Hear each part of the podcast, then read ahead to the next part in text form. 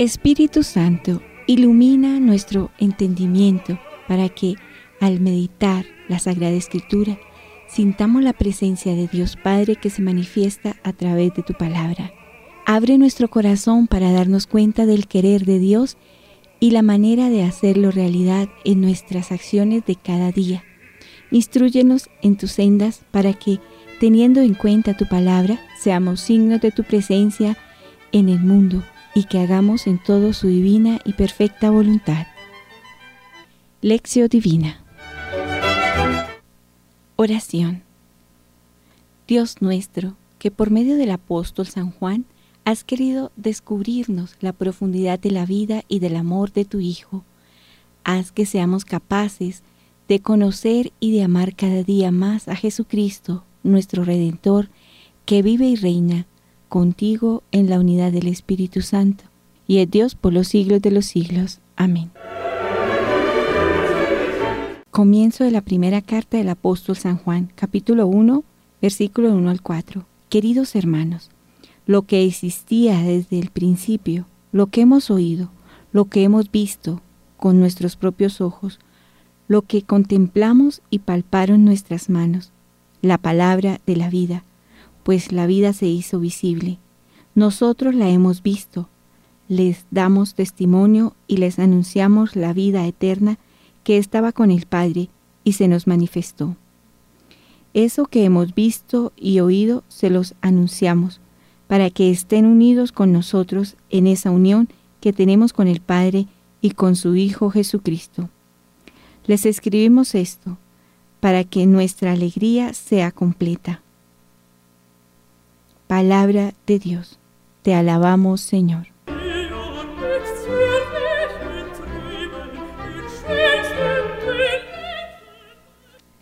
Lectura del Santo Evangelio según San Juan capítulo 20, versículo 2 al 8. El primer día de la semana, María Magdalena echó a correr y fue donde estaba Simón Pedro y el otro discípulo a quien tanto quería Jesús, y les dijo, Se han llevado del sepulcro al Señor y no sabemos dónde lo han puesto. Salieron Pedro y el otro discípulo camino del sepulcro.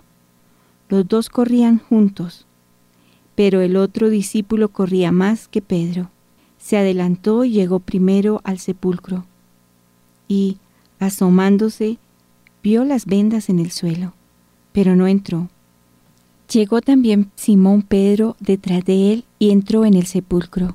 Vio las vendas en el suelo y el sudario con que le habían cubierto la cabeza, no por el suelo con las vendas, sino enrollado en un sitio aparte. Entonces entró también el otro discípulo, el que había llegado primero al sepulcro, vio y creyó. Palabra del Señor. Gloria a ti, Señor Jesús.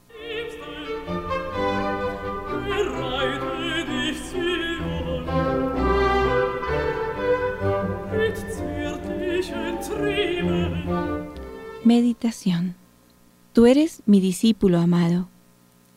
Hermanos, hoy la liturgia nos invita a conmemorar a San Juan Evangelista, un hombre de fe que sirvió de medio para recibir las revelaciones del Señor y que no renegó al verse sometido a la prisión ni a los trabajos forzados a pesar de su avanzada edad.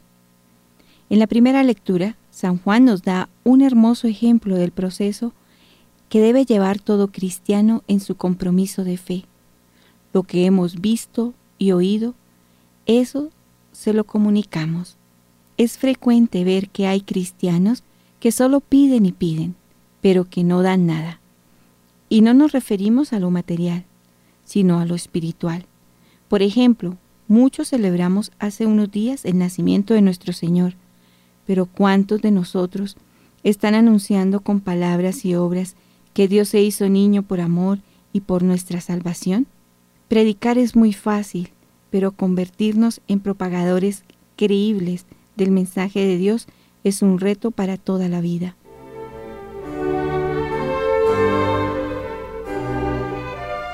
El Evangelio de hoy trae el pasaje del Evangelio de San Juan, que habla del discípulo amado. Probablemente se escogió este texto para que se lea y medite en el día de hoy, fiesta de San Juan Evangelista, por la identificación espontánea que todos hacemos del discípulo amado con el apóstol San Juan. Lo curioso es que en ningún trozo del Evangelio de San Juan se dice que el discípulo amado es Juan, pero desde el más remoto inicio de la Iglesia siempre se insistió en la identificación de los dos. Por ello, insistiendo en la semejanza entre los dos, corremos el riesgo de perder un aspecto muy importante del mensaje del Evangelio respecto al discípulo amado. El Evangelio de Juan, el discípulo amado, representa la nueva comunidad que nace alrededor de Jesús. El discípulo amado está a los pies de la cruz, junto a María, la madre de Jesús. Juan 19:26. María representa el pueblo de la antigua alianza. Al final del siglo I, época en que se hizo la redacción final del Evangelio de San Juan, había un conflicto creciente entre la sinagoga y la iglesia. Algunos cristianos querían abandonar el Antiguo Testamento y quedarse solo con el Nuevo Testamento. A los pies de la cruz Jesús dice, Mujer, he ahí a tu hijo, y al discípulo amado, Hijo, he aquí a tu madre. Y los dos tienen que permanecer unidos como madre e hijo. Separar el Antiguo Testamento del Nuevo Testamento en aquel tiempo era lo mismo que lo que hoy llamamos separación entre fe y vida. En el Evangelio de hoy, Pedro y el discípulo amado, alertados por el testimonio de María Magdalena, corren juntos hacia el Santo Sepulcro. El joven es más veloz que el viejo y llega primero. Mira dentro del sepulcro, observa todo, pero no entra. Deja que Pedro entre. Pedro entra. Es sugestiva la manera en que el Evangelio describe la reacción de los dos hombres ante lo que ambos ven. Entró a la sepultura y vio los lienzos por el suelo. El sudario que pasaba sobre la cabeza no estaba en el suelo como los lienzos, sino enrollado en su mismo lugar. Entonces el otro discípulo, que había llegado primero, entró a su vez, vio y creyó. Ambos vieron la misma cosa, pero solo se dice del discípulo amado que creyó. Entonces el otro discípulo, que había llegado primero, entró a su vez, vio y creyó. ¿Por qué? ¿Será que Pedro no creyó? El discípulo amado tiene una mirada diferente que percibe más que los demás. Tiene una mirada amorosa que percibe la presencia de la novedad de Jesús. De madrugada, después de aquella noche de búsqueda y después de la pesca milagrosa, es Él, el discípulo amado, que percibe la presencia de Jesús y dice, es el Señor. En aquella ocasión, Pedro, alertado por la afirmación del discípulo amado, también reconoce y empieza a entender. Pedro aprende del discípulo amado. Enseguida Jesús pregunta tres veces, Pedro, ¿me amas tú? Juan capítulo 21, 15. Por tres veces Pedro respondió, tú sabes que yo te amo. Después de la tercera vez Jesús confía las ovejas a los cuidados de Pedro, pues en ese momento también Pedro se vuelve discípulo amado.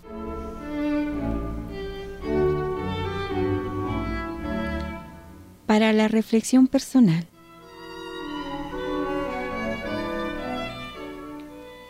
Todos los que creemos en Jesús somos hoy el discípulo amado.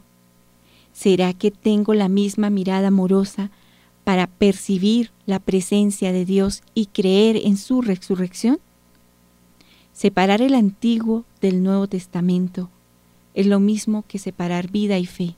¿Cómo hago y vivo esto?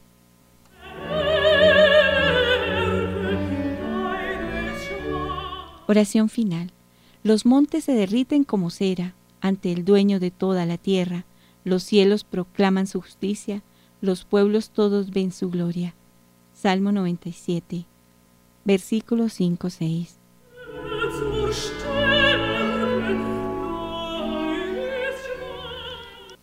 Amado Señor Jesús, tú eres bueno y en tu generosidad nos llamaste a tu servicio para que a través de nuestros labios y manos tu mensaje de amor llegara a toda persona por esto te suplicamos que nos bendigas y fortalezcas pues corremos el riesgo de caer en la incoherencia y de olvidar la misión que nos encomendaste.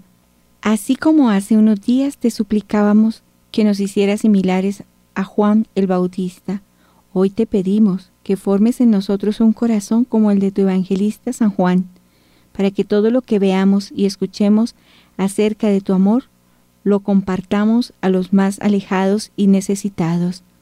Amén.